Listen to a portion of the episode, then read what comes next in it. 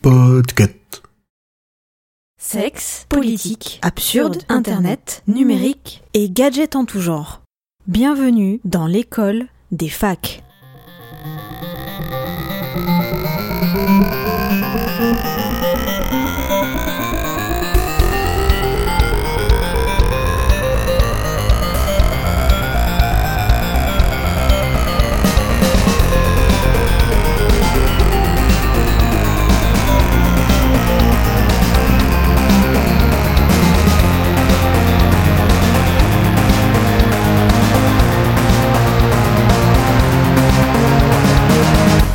Bonjour, bonsoir, bienvenue dans l'école des facs, un podcast du label Podcut.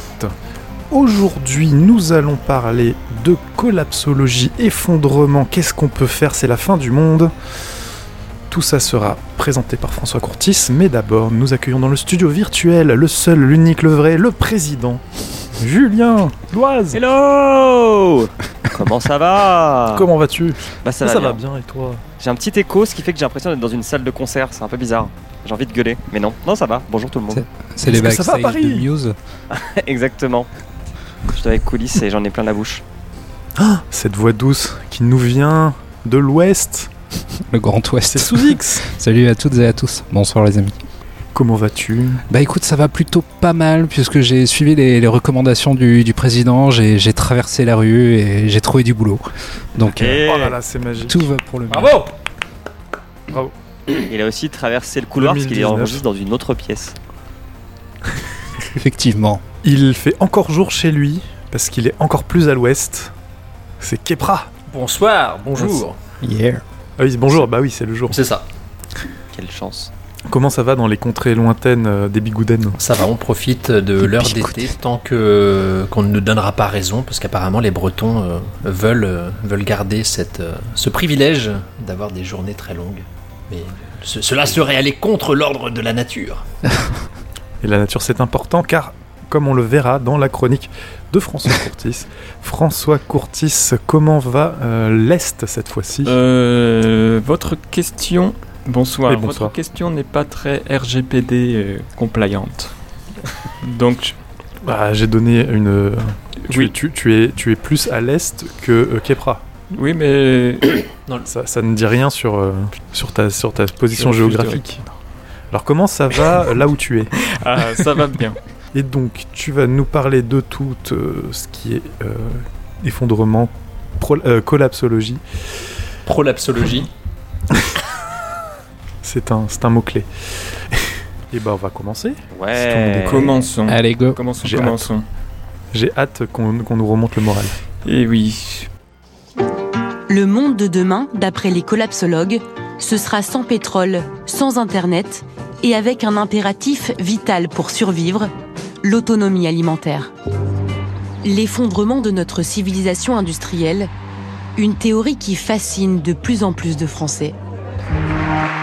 La collapsologie peut-elle changer le monde? Ce soir, on va poser la question. Alors, commençons par le début. Et le début, il faut manger. Manger. Un besoin primaire en haut de la pyramide de Maslow. Or, désormais, pour le satisfaire, il faut mettre en route son petit tracteur, broum broum, pétrole, retourner la terre, broum broum, pétrole, épandre de l'azote, dont la synthétisation demande du pétrole, épandre Pétrole. du phosphore, une ressource finie que l'on extrait avec du pétrole. Et euh, d'ailleurs, euh, le phosphore dont on estime les réserves seulement à 10-20 ans, et alors que c'est indispensable pour la- l'agriculture moderne. On doit aussi exporter, importer, transporter et transformer le tout vers les centres de consommation à l'aide de pétrole. Donc le pétrole, c'est ce qui nous permet actuellement de nourrir presque 8 milliards d'hommes, 9 en euh, 2050, alors que nous étions que 2-3 milliards en 1950. Donc euh, c'est plutôt exponentiel. Fois 3 Voilà. en 100 ans.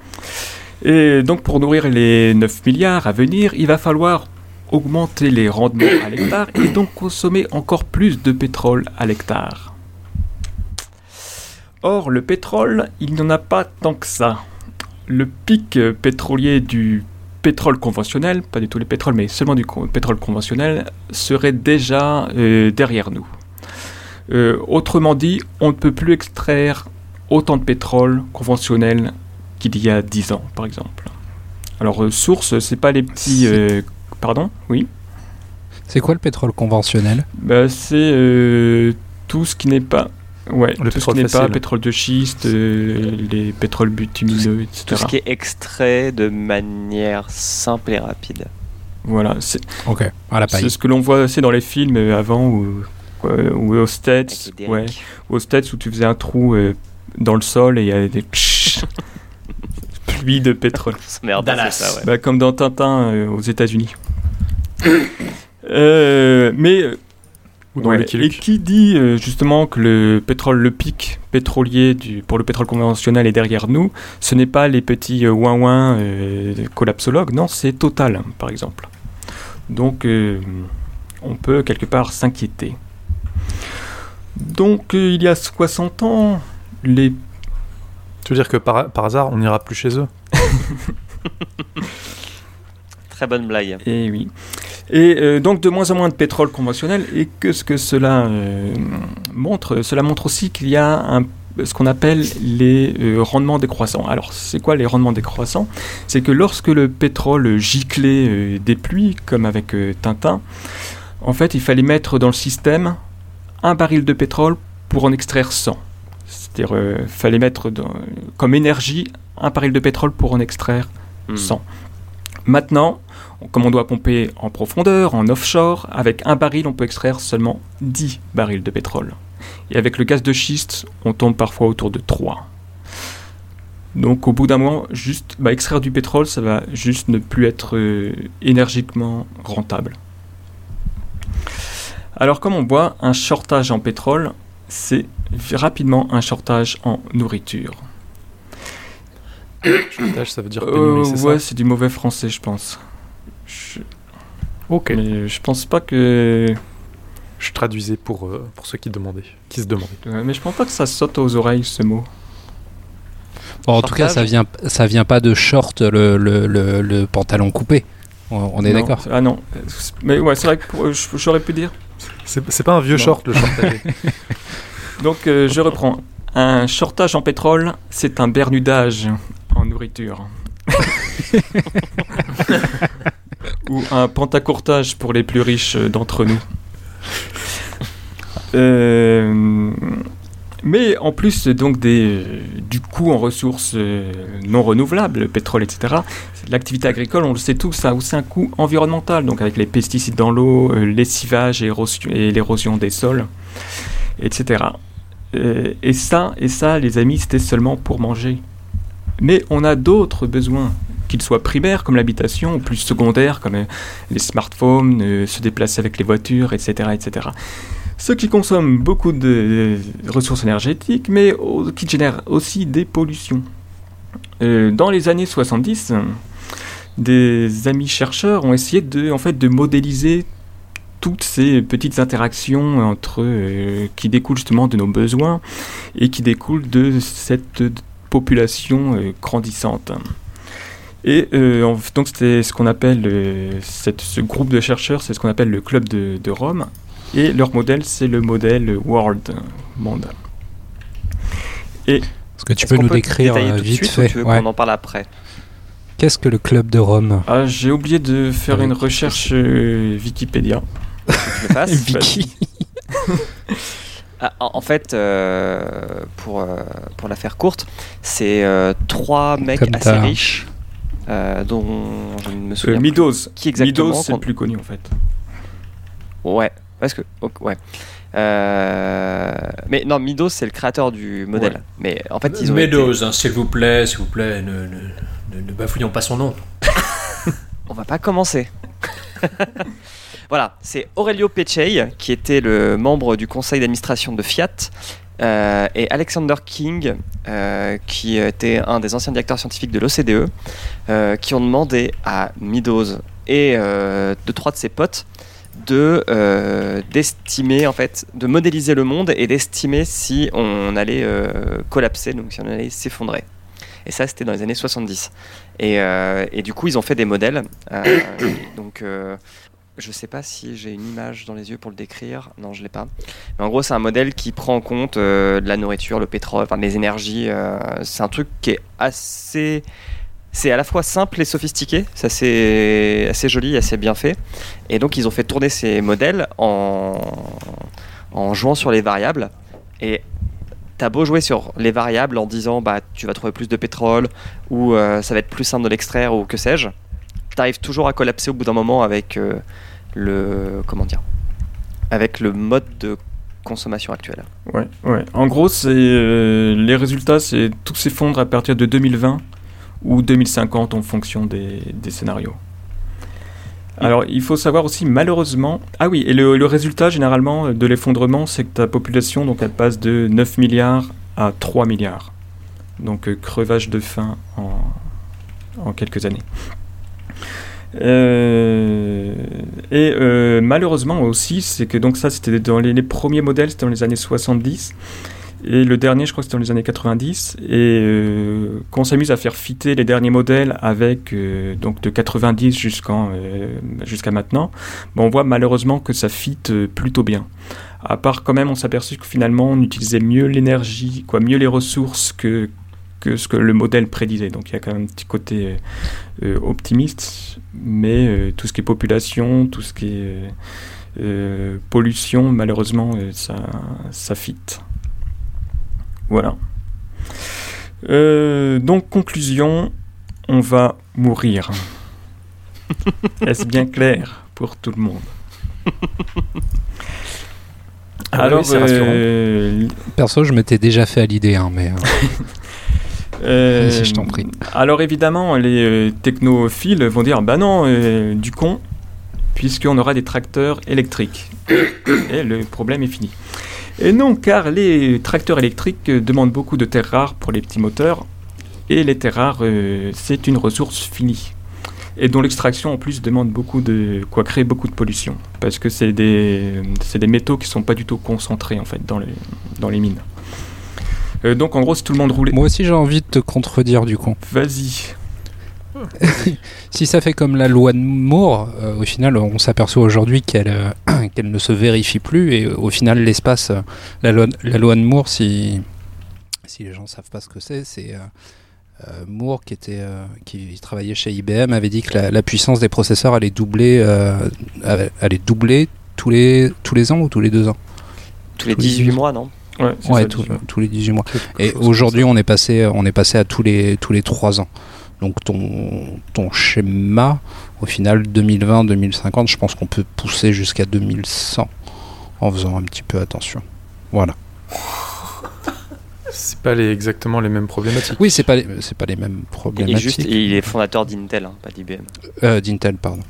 pardon, Par contre, c'est vrai, les terres rares sont en quantité finie, mais euh, les terres rares sont facilement, euh, pour beaucoup, facilement recyclables. Par exemple, le lithium des batteries est 100% euh, récupérable dans, la, dans le recyclage euh, des batteries. le problème, c'est qu'elles sont, euh, c'est souvent des alliages. Par exemple, pour, tous les, pour faire les aimants des, des moteurs, c'est des alliages. Et le fait que c'est un alliage, c'est beaucoup plus difficile à recycler que justement une batterie qui contient que du lithium. En fait, c'est ça le problème aussi du, du recyclage. Mais non, peut-être ça, j'en parlerai plus tard mais il y a peut-être un peu une solution. Euh, donc, euh, ouin ouin, les tracteurs, euh, finalement non, on meurt. Alors. Et non, moi aussi, hein, je vais te contredire. Enfin, pas te contredire, mais apporter ma pierre. L'énergie électrique aujourd'hui, ça reste une toute, toute, toute, toute petite part. Enfin, alors, pardon, je vais préciser. L'énergie électrique renouvelable, ça reste une part infime de euh, la production euh, électrique euh, mondiale. C'est-à-dire qu'aujourd'hui, les éoliennes, le solaire et l'hydraulique, ça représente 10, 10% je crois, de toute la production mondiale. D'électricité D'électricité, ouais. Et encore 10%, je crois que je suis. et dans les 10, l'hydraulique, c'est une grosse, grosse, grosse part ça représente la part des électeurs de les Macron. Les principales sources d'électricité, bah, ça reste euh, le pétrole, le charbon et puis le nucléaire. oui. Bah aussi notamment parce qu'en fait les, tout ce qui est dans l'énergie, c'est quand même des cycles longs d'investissement. Parce qu'une centrale électrique, une centrale à charbon, etc., bah c'est parti pour 30-40 ans d'investissement.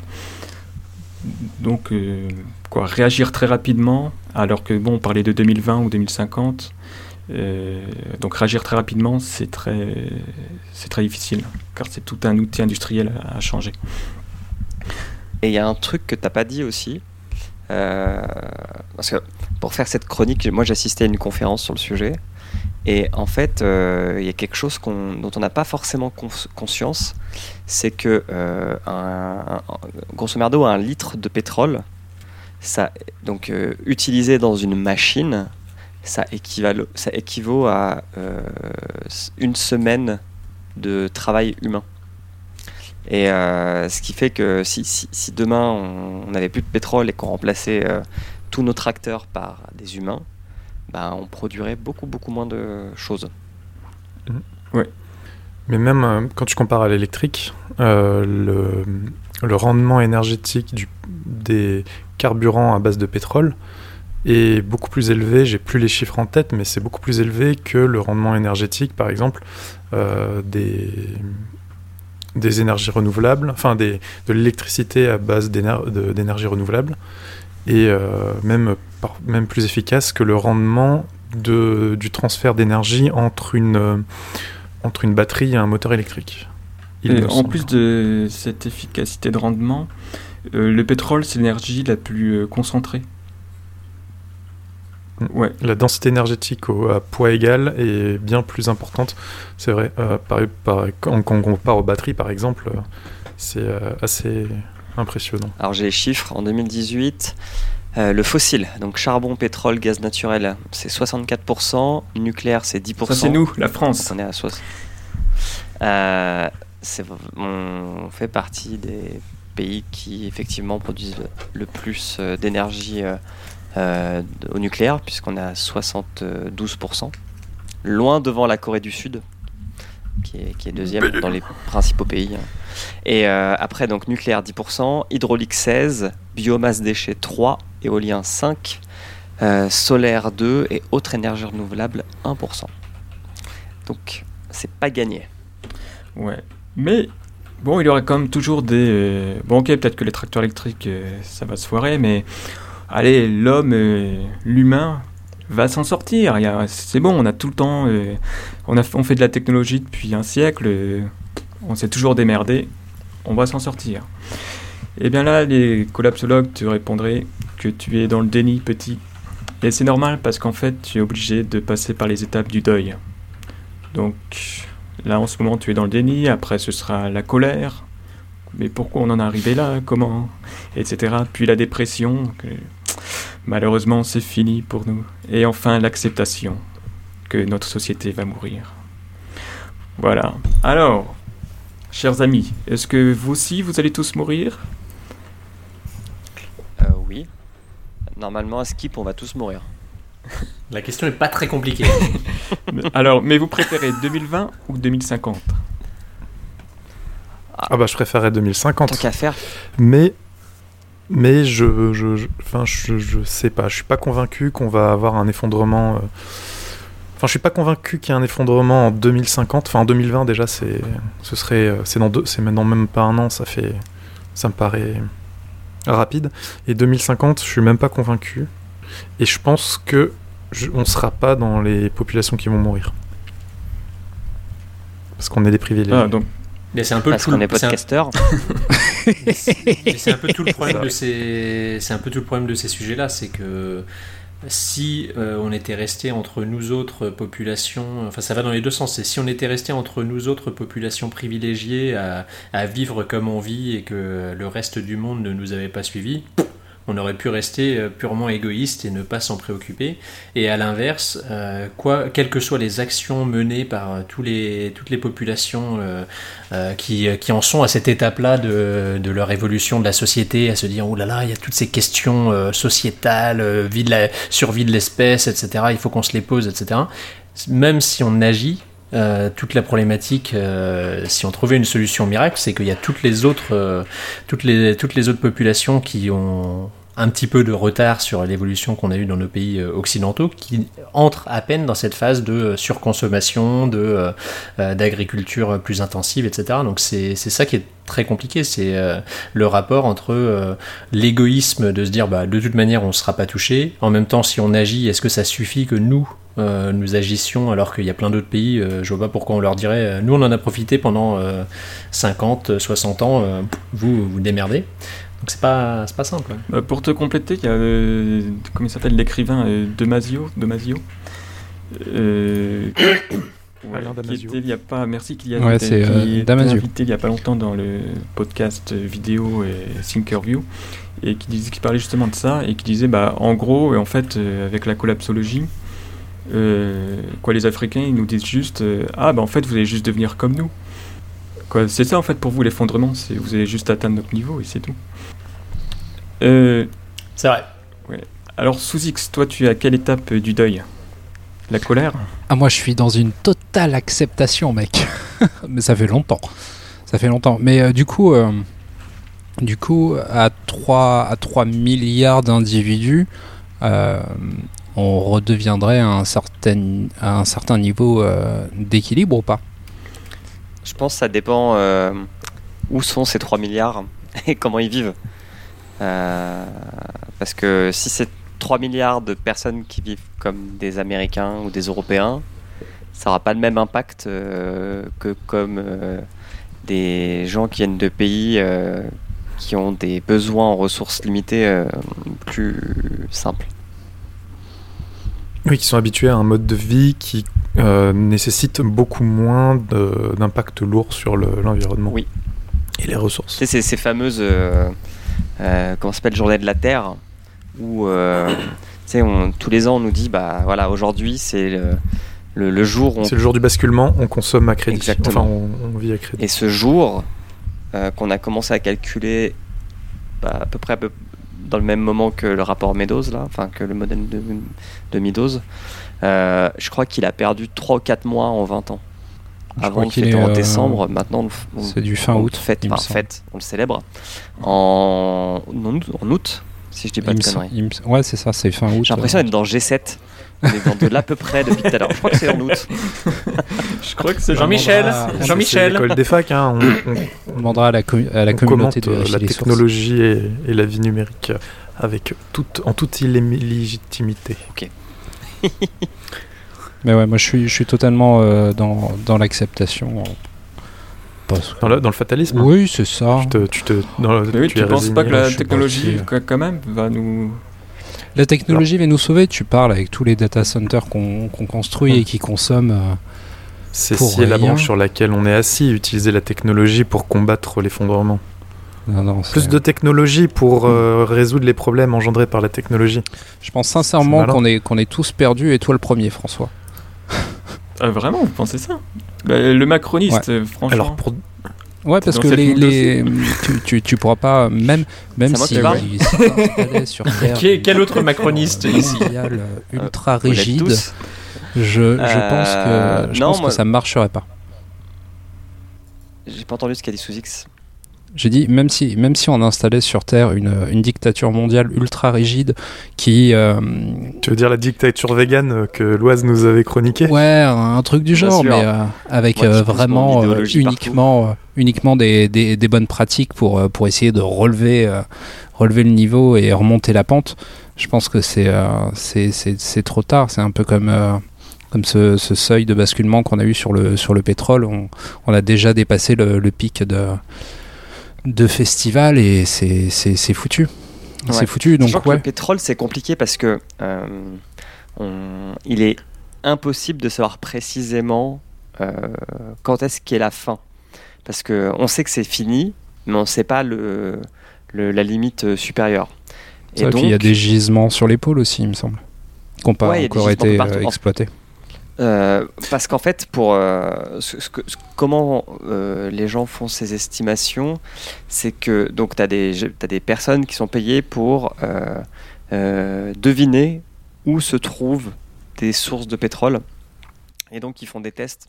Je me rappelle plus exactement comment ça se passe. Mais à partir de ces tests, ils font une prévision de ce qu'ils vont pouvoir retirer comme pétrole. Et avec des calculs euh, scientifiques et un peu de chimie. Et euh, le truc, c'est que c'est pas, c'est pas que c'est pas précis, c'est que c'est, ça reste de l'estimation. Et euh, tu peux tout d'un coup découvrir un gisement qu'on connaît pas, tout comme tu peux te tromper dans tes calculs. Donc les, les, les experts qui, qui, qui analysent les résultats qui sont produits par les compagnies pétrolières ou par l'OPEP, donc c'est-à-dire que des gens qui ont plutôt intérêt à dire que euh, c'est limité parce que comme ça, ça permet de monter le prix, euh, en fait, te disent que c'est. on- sait qu'on est passé de l'autre côté de la barrière, mais on ne sait pas à quel point on est proche du gouffre. Et, et surtout, c'est pas genre une, pyramide euh, triangulaire, quoi. C'est pas genre on est monté avec une ligne droite x, f de x, et qu'on va redescendre en f de moins x, quoi. C'est plutôt on va, ça va chuter d'un coup, et au bout d'un moment, qui sera sûrement en 2020-2025, on aura mais genre vraiment plus de pétrole, quoi. L'OPEP, Oui, ça va pas s'arrêter progressivement, ça va faire quick. D'un seul coup, ça va devenir pas du tout rentable. l'OPEP Voilà. c'est euh, c'est l'ONU du pétrole, c'est ça? Non. Euh, Ouais. ouais, c'est une belle métaphore. L'organisation des pays exportateurs de pétrole. Et toi, François? C'est presque plus l'OTAN du. Ouais, Ouais, c'est plutôt l'OTAN, ouais. l'OTAN du pétrole. Toi, François, t'en es où dans le deuil? Euh, bah justement, moi, ce qui m'embête euh, pas mal, c'est que quand tu commences en fait à, euh, à te faire l'avocat du, diable des technologues, bah tout de suite on t'envoie euh, comme argument, c'est un argument euh, psychologique, euh, qu'on te coupe le débat. C'est-à-dire que C'est-à-dire on te refuse le débat, on va te dire ah ouais mais tu penses comme ça parce que tu es dans le déni, tu refuses, tu refuses le deuil. Alors D'accord, donc pour toi, toi c'est le c'est le point de vue des collapsologues vis-à-vis de- des solutions technologiques qui te, que tu trouves trop Trop fermé Complètement, ouais. Et, et aussi, il y a un côté, euh, un peu un fantasme, je pense que ça, c'est notre côté euh, judo-chrétien, le côté l'apocalypse. Euh, euh, et quelque part, ça, on adore ça, quoi. C'est un fantasme d- d'imaginer euh, le Mad Max qui se crée sous nos yeux, etc. Et je pense que ce qui explique en Dit-il deux jours après que la Notre-Dame ait pris feu. Non, mais à mon avis, c'est un élément qui explique euh, le succès euh, actuel de, de la collapsologie, en fait. Donc, que- quelque part, je retourne pareil à l'argument psychologique. Euh, euh, la psychologie, c'est bidon, mais on est juste attiré par un côté, euh, par ce fantasme. et- Ouais, mais les, les modèles et les prédictions datent de 1970, hein, c'est ça Euh, Les premières, oui. Euh, les- Il les a mis à jour, hein, les ils les ont mis à jour deux fois, je Oui, crois. oui, ils les ont mis à jour, mais euh, ça veut dire que le sujet euh, a été, on va dire, euh, euh, déterré depuis 1970, et il y a eu une longue période où on n'en a pas entendu parler. Et, et là, ça revient vraiment sur le devant de la scène et ça commence à être euh, un peu médiatisé. Alors, ça reste encore Ah, marginal. le truc qui est fou, Donc c'est qu'il Ah qu'il y, a bien- c'est qu'il y a bien un truc qui est en train de se passer, il y a une prise de conscience, euh, on va dire, un peu plus mainstream qui est en train de se faire. Ça reste pas euh, cantonné à des, cer- à des petits cercles d'érudits. Non, non, mais le, le truc Ouais. qui est fou, Donc il y a bien, il y a bien, il y a bien, c'est bien le signe qu'il y a quelque chose qui va pas. le- le- il y a- il y a- enfin, alors il y a deux choses. Il y a effectivement, je pense qu'on est la première génération qui euh, intègre vraiment euh, l'écologie dans son euh, état d'esprit et qui, se- qui a conscience de vivre sur une planète à ressources limitées. L'abondance, vivre avec l'impression qu'on est dans l'abondance, c'était ce qu'on vendait à nos parents et nos grands-parents, etc., etc. Et la cigarette est bonne pour toi et tes enfants s'ils font de l'asthme? Bien sûr. On, ils ont, on a vendu beaucoup de choses à nos parents et grands-parents. Et, et la deuxième chose, c'est que quand euh, Midos sort, ce, sort le, le- résultat de leur rapport, donc on est dans les années 60, et ils disent, si on prend des mesures maintenant, ou jusque au début des années 80, on peut encore limiter la casse. Euh, et et on, on a combien? On a la COP 25 maintenant?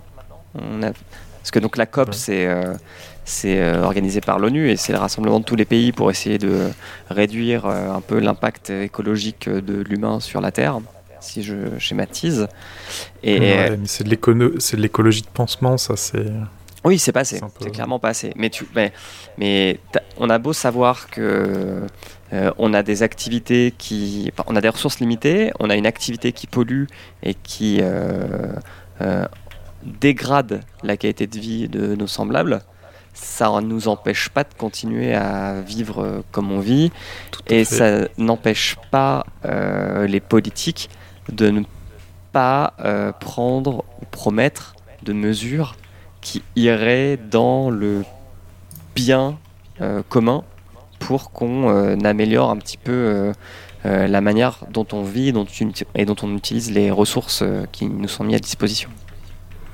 Ça, c'est parce qu'on vit depuis des dizaines d'années avec euh, l'illusion et l'espèce de- d'endoctrinement du capitalisme euh, de masse qui est euh, qu'il faut de la croissance à tout prix. Mm.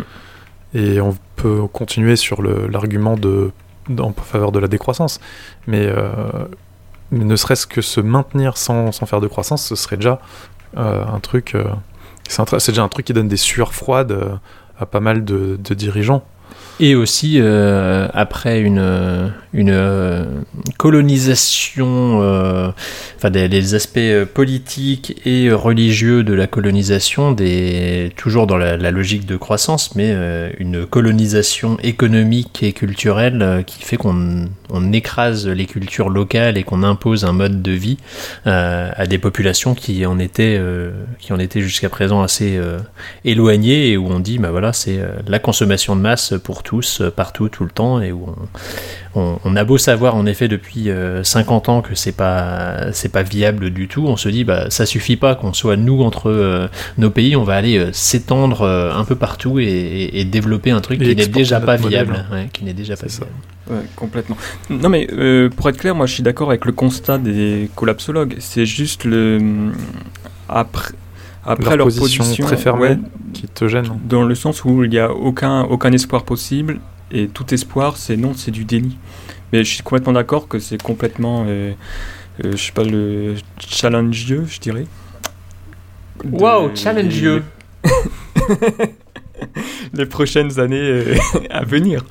Surtout si. euh, quoi Sauf si on développe des super sources d'énergie, euh, par exemple la Ah, bah, si on passe au tout nucléaire, la, ça la va. hein. On aura beaucoup de déchets radioactifs. fusion mais nucléaire. La fusion, pourquoi pas pour, le, pour le fun, j'ai fait le calcul euh, rapide euh, sur, euh, sur une euh, Tesla Model 3. euh, la batterie pèse 3, euh, 478 kg et permet de faire à, à peu près 400 km de, de- de distance. Alors qu'un réservoir de gasoil de 45 litres donne à peu près sur une petite voiture, sur une voiture à peu près de même poids, à entre euh, 750 et 850 km d'autonomie. Donc on a euh, 10 fois plus lourd pour à peu près deux fois moins de, distance. C'est dire à quel point la densité énergétique du pétrole va être euh, compliquée à battre. Et ouais, mais- mais en sachant que euh, selon, euh, Euh, selon- Rien que pour le transport. En sachant que selon Elon Musk, euh, la batterie de, de la Tesla Model 3 aurait une espérance de, euh, une capacité à- de, de survie pendant 800 000 km, à l'inverse de d'autres moteurs. Donc après, il y a aussi le, vrai. la- la- la- C'est la- vrai. la- la- le, le coût en énergie de la production de nouveaux euh, moteurs essence, etc. Donc est-ce que euh, Exact. Est-ce qu'il n'y a pas Mais euh, ouais, et juste sur ce petit point-là, en fait, c'est- juste pour illustrer le- le- le coup- l'histoire de la densité énergétique, Ouais, qui, est, euh, Mm. qui est un, un argument euh, à ne pas oublier. Ouais. Et pour, pour l'alimentation, je pense que ça fait, ça fait très longtemps qu'on avait apporté la, la solution euh, dans ce podcast, hein, les pranas. hein.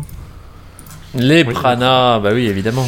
Voilà. hein. Les pranas, bah, les pranas, on en a encore pour, je crois, 10 milliards d'années. D'après les estimations des experts. Les experts euh, disent euh, 10 milliards d'années, voilà, les, les derniers modèles euh, annoncent euh, 10 milliards d'années de prana. Euh, évidemment, euh, ça c'est 10 milliards d'années, quelle que soit la consommation qu'on en a, parce qu'on pourra être euh, 9 milliards, euh, 20 milliards, on aura encore euh, assez de prana pour, euh, pour vivre, euh, sachant que euh, le soleil euh, fournit assez d'énergie pour euh, chauffer euh, tout le Euh, système mais je sais pas la blague des pranas. Je suppose c'est les. C'est euh, des gens les- qui pensent se nourrir de l'air. De Ah, c'est pas l'air, des- hein, voyons. Des énergies qui, en- qui nous entourent et notamment l'énergie du soleil. Pourquoi vouloir vulgariser la science Enfin, il y, a... il y a des sujets sérieux. Je peux, je peux ajouter des trucs sur l'énergie ou, Ouais, bah, on y reviendra après, euh, François Vas-y. Vas-y. Euh, Parce que j'ai ressorti mes notes. Euh, Il y avait deux choses aussi qui étaient importantes à prendre en compte pour euh, le fait qu'on peut pas se passer de pétrole. C'est que, un, et on l'a pas dit, l'électricité c'est une énergie qui coûte très cher à stocker. Parce le pétrole c'est simple, tu le mets dans une cuve, puis tu l'utilises quand on a besoin. L'électricité, il faut des batteries, et euh, les batteries c'est un peu moins simple euh, à fabriquer, et, euh, et le coût est très cher. Et euh, dans la conf où je suis allé, il y avait un exemple qui était assez impressionnant. Euh, en 2000, en Angleterre, il y a eu une grève des euh, chauffeurs routiers qui ont euh, eu la très bonne idée de bloquer toutes les raffineries du pays euh, en Angleterre. Je sais pas si vous vous souvenez de ça. Moi, je m'en Si souvenais les pas. gilets jaunes avaient fait ça, Ils peuvent toujours. hein. Euh, je viens de leur donner une idée. et, et en six jours, en seulement six jours, le pays a commencé à devenir dingue parce qu'on pouvait plus utiliser les voitures. Il n'y a, plus d'approvisionnement en station essence. Les magasins n'étaient plus euh, alimentés en denrées. Donc les gens ont commencé à faire des stocks et on s'est retrouvé avec des, des, batteries de magasins de supermarchés vides. Et euh, ça a commencé à créer un, effet de panique qui a fait le plier le gouvernement. Euh, tout ça pour dire que on se rend pas compte à quel point on est dépendant du pétrole jusqu'à ce qu'il nous manque. Tout ça pour dire que l'armée aurait pu résoudre les problèmes. C'est un autre moyen, Alors maintenant, effectivement. sauf si quelqu'un veut encore intervenir, euh, donc euh, je vous propose de laisser euh, un peu les collapsologues entre eux, en train de pleurer pendant leur enterrement, pour s'intéresser à l'autre côté de la pente, c'est-à-dire les, les transhumanistes, les technologues.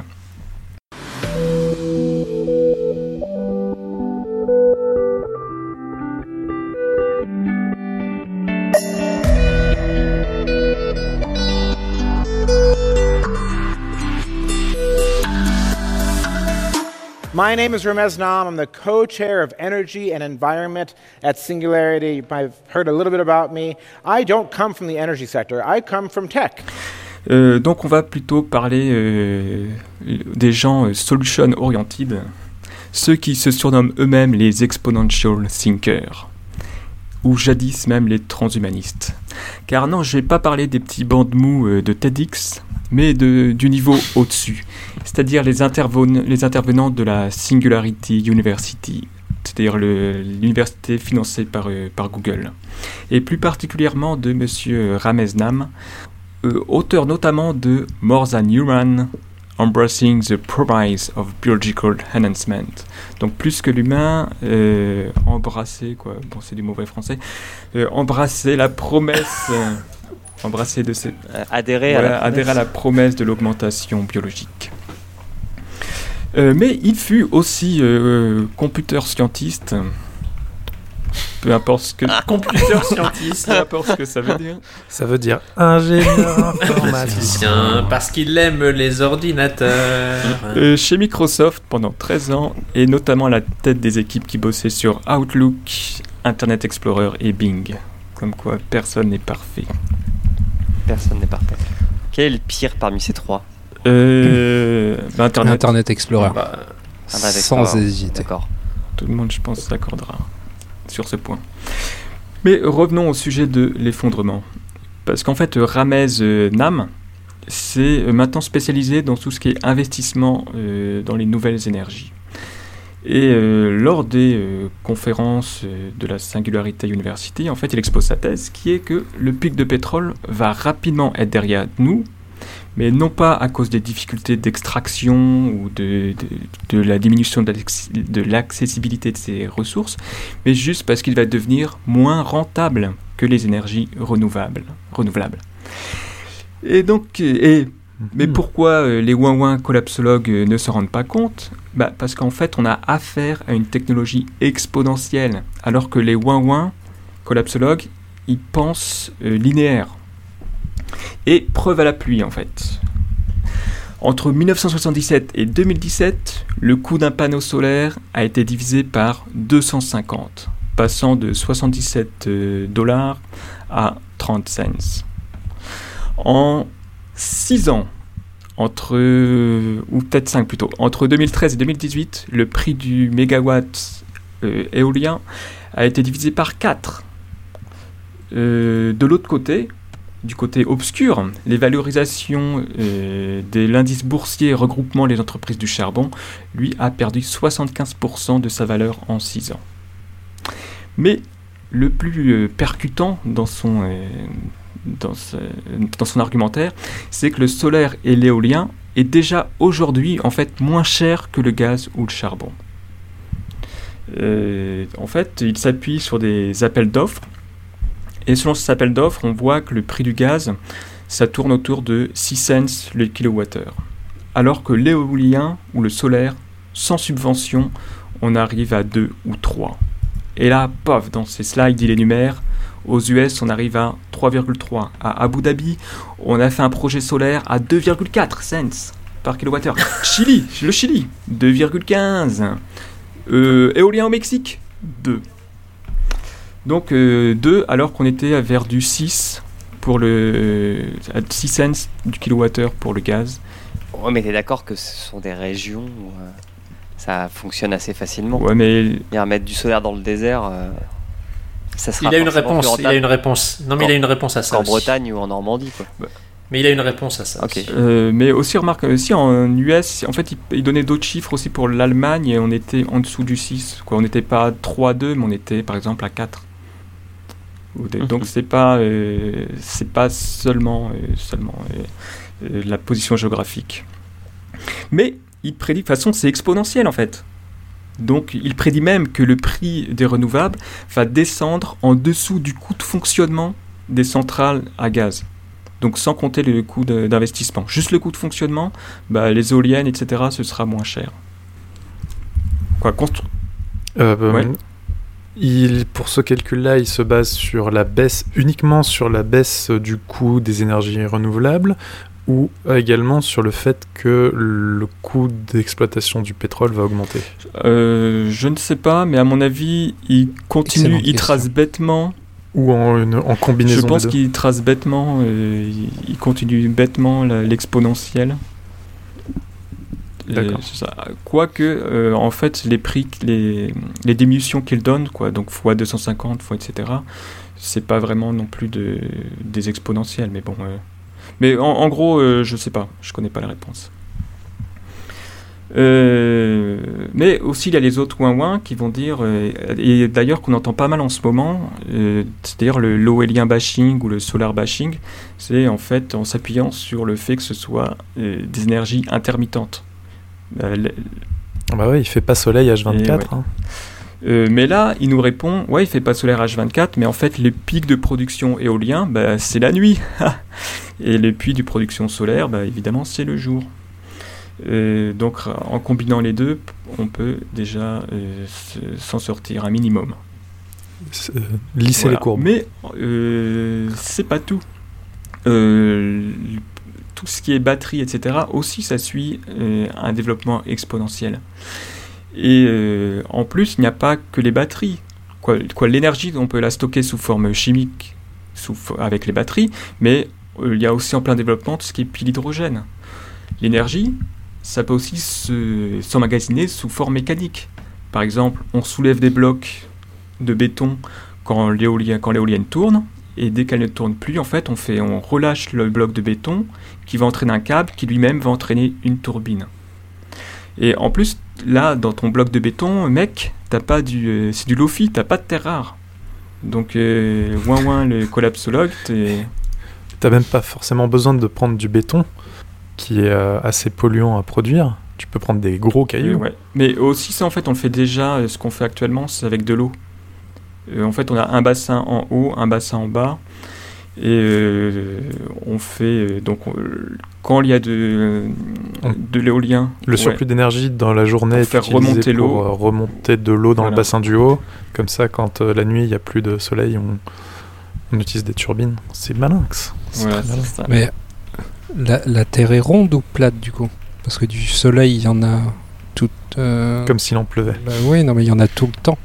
Le soleil. Non, mais en fait, son argument, euh, son Oui, argument était, voilà, il n'y en a pas tout le temps partout, et donc son argument était pour des, des régions, parce qu'il disait aux États-Unis, par exemple, on n'a pas ce problème au niveau du pays, euh, ça pourrait Mm. être plus un problème pour l'Europe, euh, qui il, il évoque ça en disant que ça nécessite quand même pour bénéficier de tout ça d'accords pan-européens pour réussir à faire en sorte que euh, quand tu as euh, le- l'Espagne où il fait chaud et, et beau, euh, tu bénéficies de l'énergie solaire et des pays nordiques, eux, on va capitaliser plus sur l'éolien et du coup en mixant les deux et en faisant circuler les énergies d'un pays à l'autre, tu réussis à bénéficier de la complémentarité entre l'éolien et le, et le solaire. Ouais, le fameux in- quoi, le grid intelligent, comme on dit en bon français.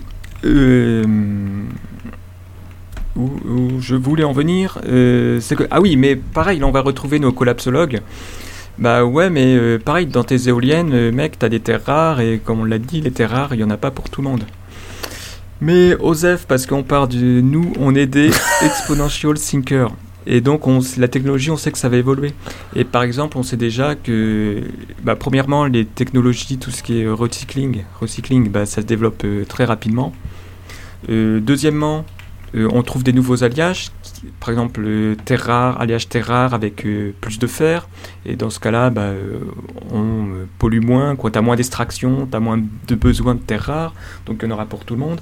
Mais en plus, on peut aller plus loin avec tout ce qui est, euh, tout ce qui est nanotechnologie, avec du graphite, etc. Et pour tout ce qui Oui, est puis-. Voyons plus loin, Oui. voyons plus haut. Allons dans l'espace, capturer des astéroïdes qui sont constitués et entièrement de terres Et rares. bah oui. De toute façon, Ah, puis c'est des gros cailloux avant là pour le qu'on épuise les terres rares sur la, sur la, sur la Terre, on pourra aller exploiter les, les terres rares dans le, dans le, le système solaire. Euh, oui. Quoi, euh, surtout, de- à mon avis, Mindfuck, en- là. oui. Quoi, ça prend euh, dans les, les les prévisions les plus raisonnables, c'est quand même dans les allez, dans les 50 ans à venir. ça- ce genre de truc. Euh, mais je pense que 50 ans en terres rares, on tient tranquille. Parce que les terres rares sont interchangeables entre elles, en fait, ce que- ce qu'on ne vous dit pas assez. Euh, et aussi, ce truc assez J'aime quand tu prends ce petit accent. On vous dit on pas ne tout. vous le dit pas assez. Euh, aussi, ce qui est assez rigolo, euh, c'est qu'en fait, comme on le voit, là où les prix euh, les, seront les plus bas, c'est euh, et là où il y a les plus grosses marges de progression, c'est en fait, en fait avec le solaire. Et le solaire, où il sera, bah, ce sera dans les pays euh, actuellement ce qu'on appelle en voie de développement. Et donc, en gros, euh, ceux qui auront l'énergie la plus euh, disponible, la moins chère, bah, ce sera toute la Sunbelt des, des pays en, voie de développement, alors que pour nous, ce sera plus cher. Et, et donc, finalement, est-ce que ce sera pas une énorme chance pour ces pays-là pour nous surpasser dans les... Ah bah, la colonisation était un cadeau qu'on leur a fait. hein. Non. Euh, non, en tout cas, c'est ce qu'on apprend, je crois, dans les livres d'histoire. Au moins pendant le mandat de Sarkozy, mais... Malheureusement, c'est l'histoire sombre. Ah là là. hein. Mais, mais du coup, quelle est ta conclusion, Bah, ma conclusion, c'est battons-nous. Euh, quel est votre camp? Non, ma conclusion, c'est que, euh, comme on voit, il y a vraiment deux extrêmes. Soit les collapsologues, euh, donc euh, comme euh, Pablo Sévigné, un peu Jankowski, c'est ça? Ou Oui, euh, Ja- non, merde, comment il s'appelle? Jacques Kanowski. Putain, j'avais son nom un peu sous les yeux il y a pas très longtemps. Jankowski, non? Bon, Je te le retrouve. Jean Covici. ouais, voilà. Ouais, merci. Euh, où bah en fait il n'y a pas d'issue. Quoi, encore euh, Jean Covici il n'est pas aussi euh, pas aussi euh, extrême que, que Pablo Servigné, mais euh, pour Pablo Servigné c'est vraiment il n'y a pas d'issue et ce qu'on doit développer maintenant c'est au niveau des technologies agricoles c'est vraiment retourner aux animaux de, de trait. Quoi, c'est Donc, donc Oui, enfin, lui ce qui prône, c'est plus une décroissance pour euh, réduire euh, nos besoins et donc euh, Ah, euh, arrêter de pas seulement une décroissance, parce qu'il parle vraiment de des animaux de trait. donc toi, Ah bah, François, t'es plutôt team Tu le disais, tu, tu le disais toi-même euh, dans une, dans, avec un, un- on va dire un moteur euh, on- qui utilise le pétrole. On fait 7 jours de travail humain.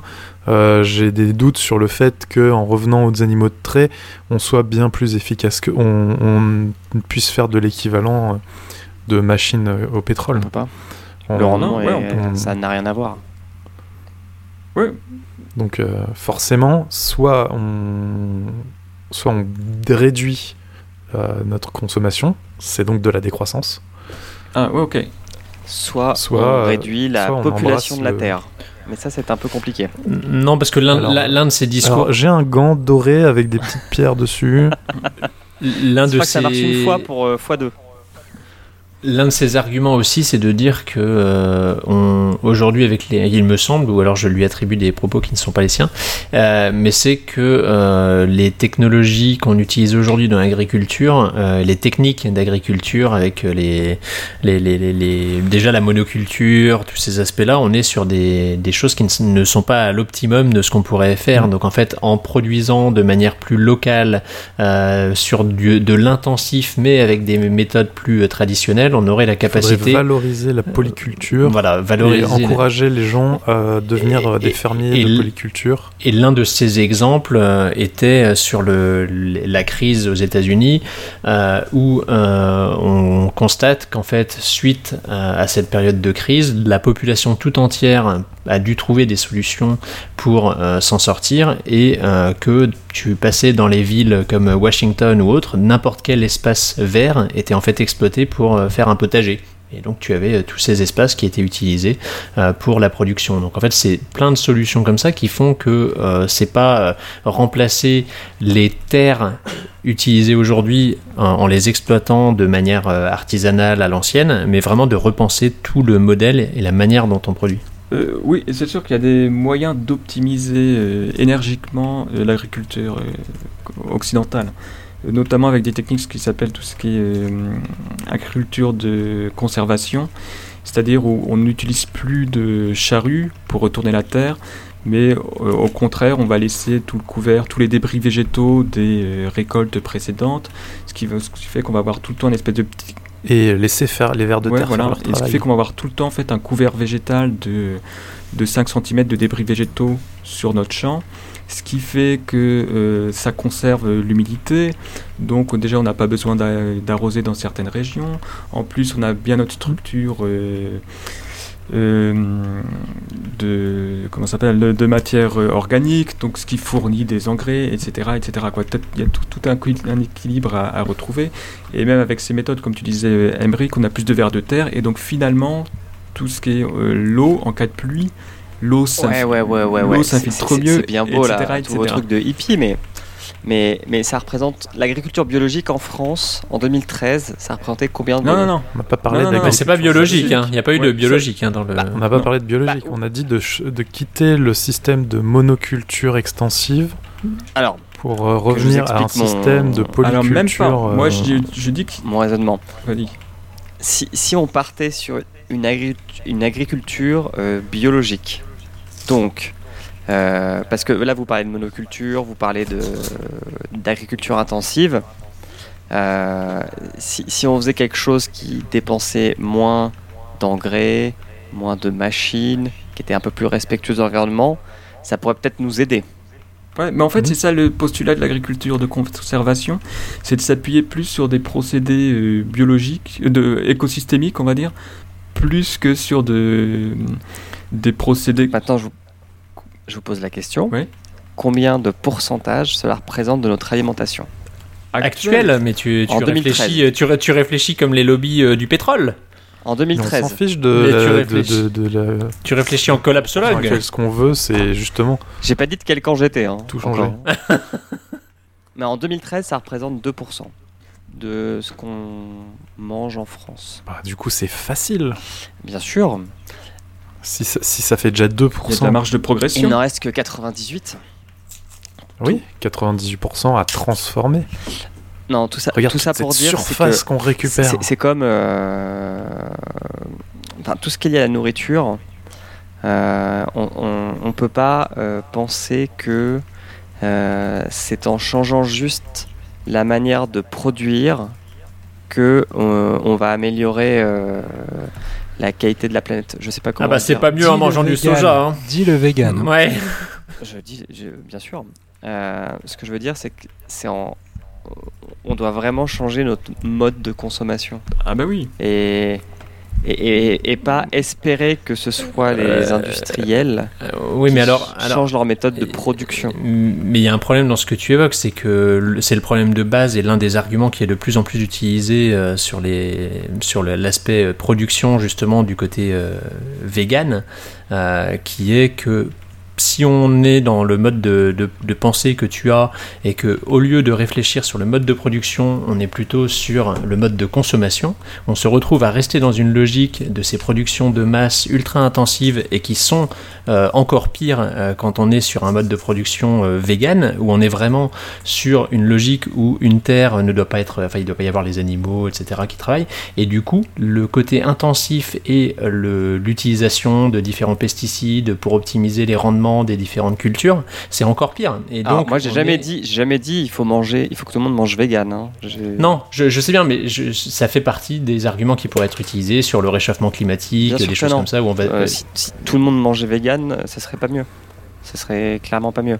Euh, mais c'est En gardant le système de production actuel. ex- exactement. C'est ça. Mais Si on change le système de production, Euh, en fait, Oui, On et peut changer le système- mode et- de et le mode de consommation. consommation. Enfin, le souci c'est que si toi tu dis avant tout il faut changer le mode de consommation, tu passes la responsabilité du changement sur le consommateur final. Tu es comme ces gens qui euh, donnent des arguments en disant il faut que vous euh, réduisiez votre consommation euh, électrique en chauffant moins chez vous, etc. Alors que euh, les principaux euh, générateurs de gaz à effet de serre et de gaspillage énergétique, c'est l'industrie. Donc c'est le même principe, c'est le même mode Que d'argumentation Macron. qui, euh, qui est foireux. alors, Tu, tu peux pas tu peux pas dire au, au consommateur final il faut absolument que tu manges bio si tu lui fournis pas du bio à pas cher. Tu peux pas dire euh, à- au consommateur final il faut que tu manges des trucs qui ont été produits dans le respect de l'environnement si tu lui donnes pas des trucs qui ont été je, je vais euh, reformuler tout produits ce que dans le respect pour de l'environnement de façon c'est pas si manichéen que ça. C'est pas genre, il faut que ça soit seulement les consommateurs ou il faut seulement que ça soit les producteurs. Faut que ça... Et on n'a jamais dit qu'il fallait que ce soit seulement les producteurs. Donc ton argument est encore une fois Non, monsieur, invalide. je m'inscris en faux. Non, mais ce que, ce que je m'en je m'en fous, je vais quand même dire ce que j'avais envie de dire. Ce, que- ce que, j'ai envie de dire, c'est qu'il faut vraiment euh, penser autrement. Travailler main dans la main. Et il faut vraiment qu'on qu'on change de mindset sur euh, notre mode de consommation, mais de tout en fait.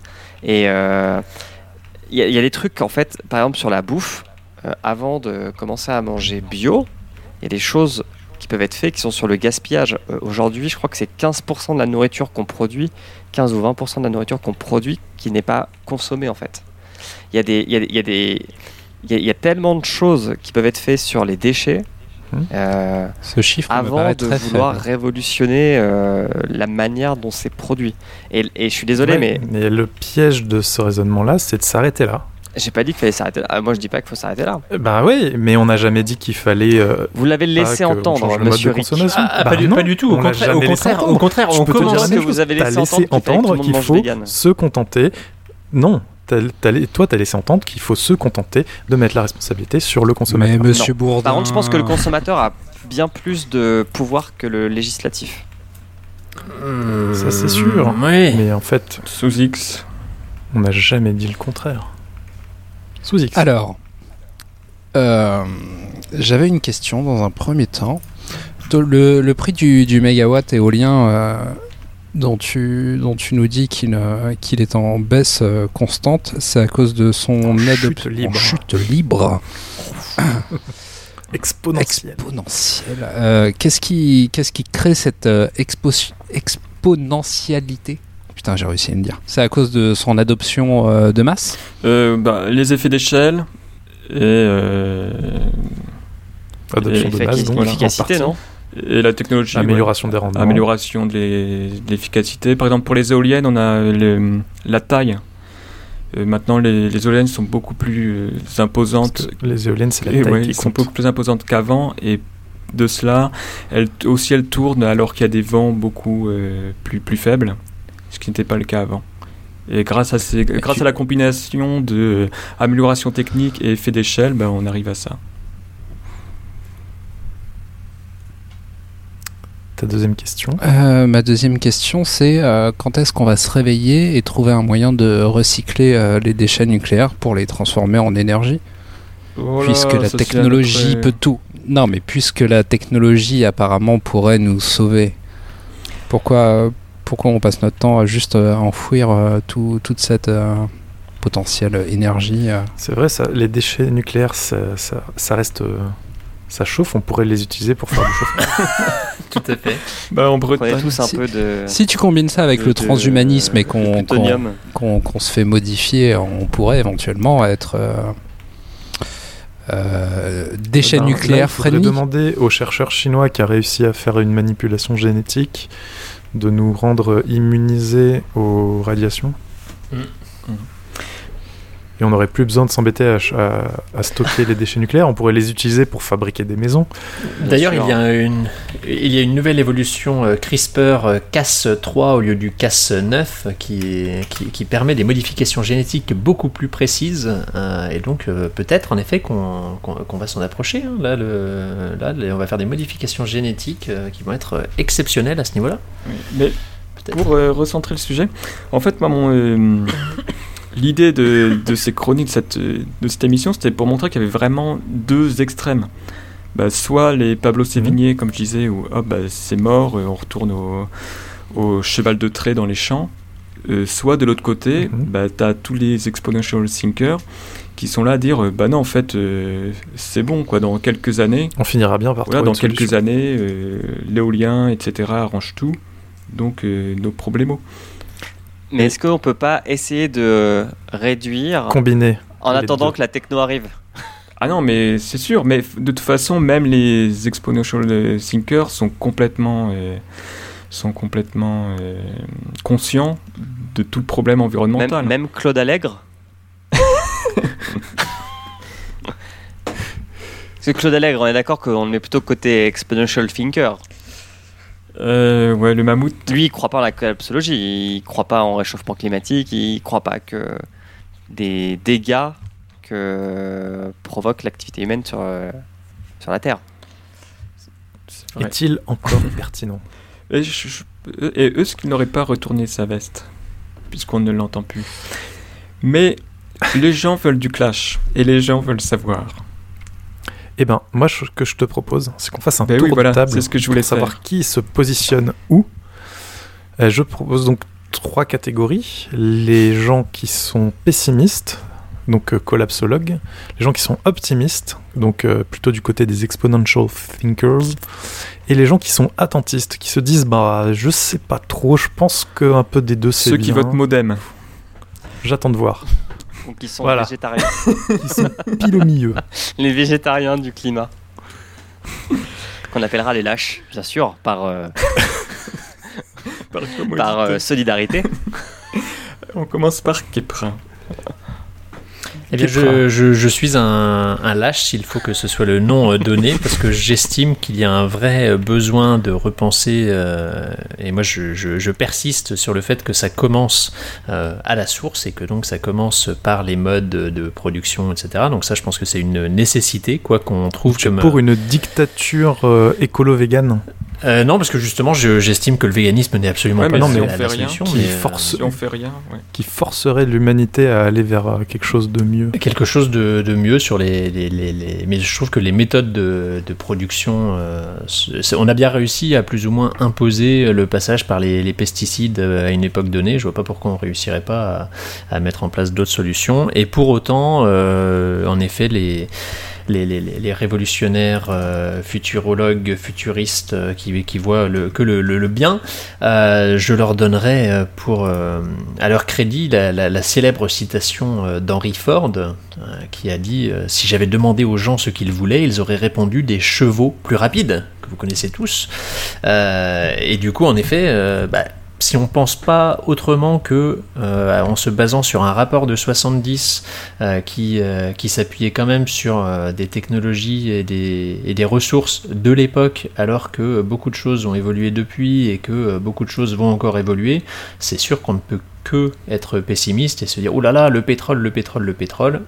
Mais finalement, est-ce que est-ce que c'est vraiment le seul angle d'attaque? Donc je Ok, pense donc tu es exponential thinker, mais que tu as honte de le dire. Ça ressemble à ça. Pas du tout, Ça parce que non, parce que j'estime, mais sur le sur l'optimisme à avoir, euh, oui, euh, parce que j'estime que les technologies, voilà, mais l'optimisme vient aussi du fait que je crois que les gens peuvent euh, totalement changer. Enfin, les gens, non, j'estime vraiment pas que qu'on peut puisse demander à quelqu'un au supermarché de ne pas choisir le, produit dégueulasse qui lui est présenté à un certain prix. Il faut juste mettre les gens face à une certaine réalité. Et tout comme on met sur les paquets de tabac, à la limite, s'il faut continuer comme ça, bah, tout comme on met sur les paquets de tabac des images dégueulasses avec des poumons, et ben on te met sur les paquets de, de, fruits et légumes euh, importés, sur les, les viandes euh, avec une, euh, une culture où on a utilisé des, des graines et je ne sais quoi qui vient de l'autre bout du monde et tout- toutes ces solutions-là, et ben on met dessus des images de la planète qui explose ou je ne sais quoi. Et bah je pense que au bout, de, au bout de quelques années, euh, les producteurs seront bien obligés de, de s'adapter parce qu'il n'y aura plus personne à acheter le truc où la planète elle meurt. Ah, voilà. exponential thinker. Euh, le fumeur. Euh, alors moi qui qui, qui Vapote- vapoteur, il a arrêté de polluer, il ne produit plus de gaz à effet de serre. fait de la vapeur après les, les, les tests. euh, Remarque, c'est à effet de serre la vapeur. Les, les tests ne savent pas encore. On n'a pas encore assez de recul pour savoir si je suis en train de tuer la planète, moi aussi. Avec cela, euh, moi je suis collapso. Il y a une batterie dans ta Oui, il y a une batterie. Tout à fait. J'en ai même plusieurs. Parce que ça tient pas la Oh. journée. C'est, euh, ça tient encore moins qu'une Apple Watch. C'est pour te dire. Moi je suis, je suis que collapso. Collapso à fond. Tu es pessimiste. Ah, je suis d'un pessimisme euh, total.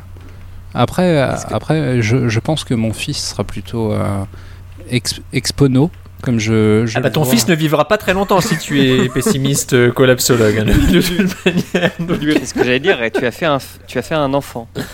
Ah ouais, en Oui. étant collapsologue.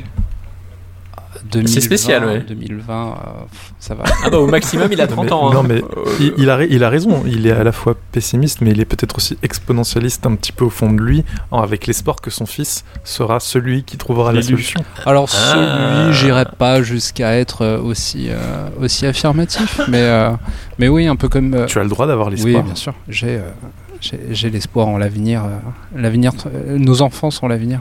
Bah, sinon, là, il Mais faut je- que tu respires. Je, je pense que l'être humain s'est toujours adapté, donc on trouvera bien. Les, les gens qui font du fric aujourd'hui sur des, des trucs sales et qui, qui tuent la planète, demain voudront continuer à faire du fric et il faudra bien qu'ils s'adaptent et ils s'adapteront. Voilà, ça, ça, ça ne changera pas vraiment du jour au lendemain. C'est un collapsologue bien capitaliste quand même. Oui. ouais. L'espoir, l'espoir vient du capitalisme. Je ne l'ai jamais caché, Capra. Voilà, c'est euh, c'est mon avis. Donc il est, il est tellement collapsologue qu'il est presque un peu exponentialiste. Il fait un peu le tour de l'hémicycle. c'est vrai. Emmerich, plutôt. Euh, moi, je suis un lâche. Je suis un lâche à tendance exponentialiste. Euh, Je, Ascendant. je- voilà, je suis lâche. je suis lâche ascendant euh, Et exponentialiste. est-ce que team, en attendant, pense- team bunker en, en Nouvelle-Zélande? Survivaliste? Euh, non, non, non, non. Je, je pense que on va. Moi, je, moi, je pense qu'on peut continuer comme ça, en espérant que euh, on va trouver euh, une solution. J'ai j'ai foi en la fusion, euh, nu- en l'énergie euh, nucléaire, en la fusion nucléaire, et j'ai foi en, dans les pranas. Mais euh, faudrait peut-être expliquer quand même cette petite euh, blague euh, de Nouvelle-Zélande. euh, Ouais, quoi Tu veux que je Ouais, fasse? Vas-y. En fait, euh, les gens qui travaillent dans les startups euh, plutôt du côté de la Silicon Valley, euh, ont tous, enfin tous, beaucoup ont opté pour la nationalité néo-zélandaise depuis le début des années 2010, ou essayent de l'avoir, ou achètent des terres là-bas, parce qu'ils pensent qu'en cas de- d'effondrement, l'endroit le plus sûr sur Terre euh, sera la Nouvelle-Zélande. Ouais, pour deux raisons. Premièrement, c'est un des pays les moins développés, les moins densément peuplés. Et deuxièmement, Ouais. c'est un des pays euh, développés qui est les Les moins, moins atteignables. ouais, et qui est le moins sujet au dérèglement climatique, selon les modèles. Puis c'est un des pays développés où il y a le plus de moutons. Donc il y a beaucoup à bouffer. 4 moutons par habitant.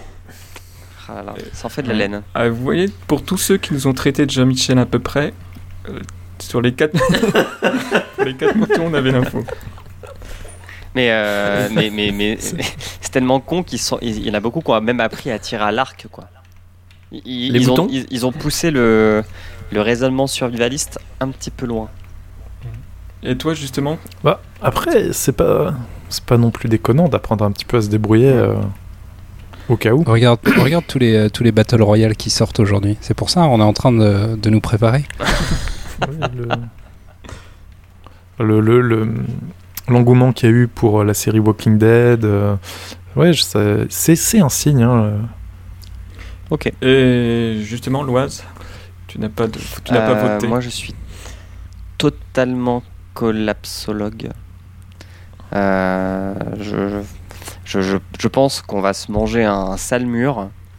Euh, je sais pas, je il, est, impossible de prévoir euh, par où ça va commencer. Euh, je, je sais pas ce qui commencera en premier entre la pénurie d'énergie fossile ou les migrations climatiques, qui sont quelque chose dont on n'a pas parlé non plus. Tu devrais Mais, demander à euh, Podcastéo, ils sont doués en stats. Ouais, en influence. Mais euh, on- alors selon les estimations, ça va des... les plus optimistes pensent que ce sera 100 millions de personnes, les moins optimistes pensent que ce sera 800 millions de personnes qui migreront d'ici 2100 pour des raisons climatiques, qui ne pourront pour plus fuir se la sécheresse nourrir. ou fuir la montée des eaux. Exactement, qui n'auront soit plus de terre, soit plus à manger. Euh, et il faut pas se leurrer, ces gens-là ne vont pas attendre que ça se passe chez eux. Ils viendront dans des pays plus sûrs. Et quand on voit comme on a eu du mal à intégrer, euh, c'était quoi, un million de Syriens qui sont venus euh, il y a deux ans en Europe, Bah ça, la faute à qui hein? Bah imaginez euh, 100 fois plus. Quoi. Si seulement le président avait accepté euh, de les accueillir. Mais voilà, donc pour répondre à ta question, non, non, je suis pas optimiste. c'est c'est marrant parce que c'est quand même un des sujets de discussion qu'on a avec Madame sur le fait de faire des enfants ou pas. Quoi. Euh, ah oui, sachant qu'avoir un enfant, ça augmente euh, son euh, bilan carbone. Enfin, avoir un enfant, c'est pas du tout écologique. Oui. Mais Qu'il faudrait. euh, Ouais. on- Mais ça peut se compenser derrière. Ça dépend. Si on est comme Suzy, si on est comme Suzy, c'est qu'on est, euh, on est assez euh, convaincu que son fils trouvera la solution. euh, C'est très écologique. Et toi, François euh, Courtis moi je suis exponential. C'est étonnant. Ah bon? Euh, mais en gardant en tête, comme je disais, le constat euh, effrayant des collapsologues. Donc tu es lâche? Ah non, je suis collab. Non, parce que le constat est effrayant, mais on va, on va s'en Tu acceptes le sortir. constat, tu n'acceptes pas les, les, les conséquences? Non, non, je n'accepte Les- pas la défaite. Non, mais par contre, tu, tu, tu n'acceptes pas qu'il faut adapter notre Ah mode si, de vie. Complètement. Complètement. Va pas Et donc, moi, quand je disais ça, j'étais collapsologue. Euh, non, non, non. toi, je t'ai traité de, comme moi, je t'ai traité d'exponential thinker. Vous êtes des lâches, c'est tout? Ah, c'était l'inverse, je suis exponential Tous les thinker, deux, on est amis. Bah, avec Emric. Avec euh, Emmerich. Donc hein. 3 contre 2, vous perdez. Et oh, je peux rentrer. Bon, bah, la planète, euh, en la- la- 4-4. l'homme va survivre. La planète sera sauvée. On aura, En mangeant de toute ton façon, steak. euh, on aura uploadé nos consciences dans des corps robotiques. Ou dans des On cochons. plus besoin de manger, donc de toute façon, il y aura plus besoin d'animaux, il y aura plus, plus besoin de plantes. Ah, Donc, c'est parfait. On aura uploadé nos, nos cerveaux dans ceux des cochons.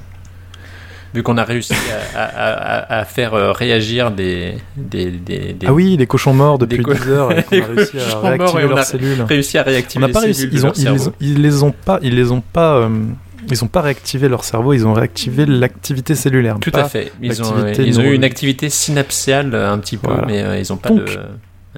3 contre 2. Ils, les absents ont toujours tort, on va dire qu'ils étaient lâches. Voilà. Et sur ce. Et- Euh, bah, sur ce, je souhaite remercier euh, Isa qui a contribué au Patreon. Et euh, vous remercier Merci, Isa. de l'écoute de cette émission. Nous rappelons que, Podcut, que l'école des facs est un podcast euh, du label Podcut, que vous pouvez retrouver tous les podcasts de Podcut sur le site podcut.studio, que Podcut a aussi un Patreon si vous souhaitez nous aider ou aider les autres émissions, euh, patreon.com slash podcut. Et on est à nouveau sur Eh YouTube. bien, monsieur- Et plus sur la chaîne Et de oui, l'école des facs. Voilà. Et les podcasts de Podcut sont euh, tous sur YouTube. Alors tous, oui et non. tous. tous. Il- il- tous ceux Tous les derniers qui épisodes. n'ont pas des sons qui sont interdits Exactement. par le content ID de YouTube. Voilà, Alors, je te préviens, l'épisode 14, Parce il que- passera pas. nous verrons. Ah. On verra bien, on testera. Au pire, on mettra le papa pingouin. Ouais, ou on fera des bruits de musique à la bouche, On, on fera, on- on fera la musique à la bouche. beatbox. Et cet épisode. Et si ça vous intéresse, en conclusion, euh, sachez que suite euh, au rapport Meadows, il y a le GIEC qui a été C'est la médose Midos, pardon. Pardon, Il y a le Non, J- c'est bien Meadows, justement. Non, c'est Meadows. c'est. Meadows. Non. Midos, on s'en C'est pas fout. grave, c'est pas Suite grave. à ce rapport-là, il y a une commission qui a été créée par l'ONU, qui s'appelle le GIEC, et qui est censée euh, faire des, des évaluations euh, du changement euh, climatique, mais pas que. Euh, et ces rapports sont disponibles en anglais. Euh, le, le site est assez simple, c'est ipcc.ch. C'est très intéressant. Par contre, c'est très dense. hein. Ah, aussi pour terminer sur une note euh, optimiste, c'est comme il y a un des scénarios du, euh, du euh, Model World 3 qui justement montrait euh, une non, un non-effondrement. Mais ça demandait une démission euh, d'un tiers du nombre de biens de consommation, donc euh, smartphone, voiture, etc., par euh, personne. donc la décroissance. Donc, la solution, c'est la Ouais. décroissance. Et aussi, bien entendu, euh, énergie euh, à volonté, euh, fusion nucléaire. etc. Énergie Dangereux C'est bon, on est bon? Allez, au Eh ben, revoir. monsieur, on est merci. Bye bye. merci tout le monde. Merci. Ciao, ciao. Au revoir. À la prochaine. À tous. Merci de nous avoir écoutés. Reste cool, bébé. Je te dirais bye bye. Je te dirai pas. Cet épisode est codé en 256 euh, kbits par Merci seconde. François. Ce qui va nous prendre plein de. Ce qui va pondre. De gigas. De data. Plein de Et data. alors que si tu l'avais fait en 192, tu aurais pu éviter la chute de l'humanité. Même en 128. Bravo.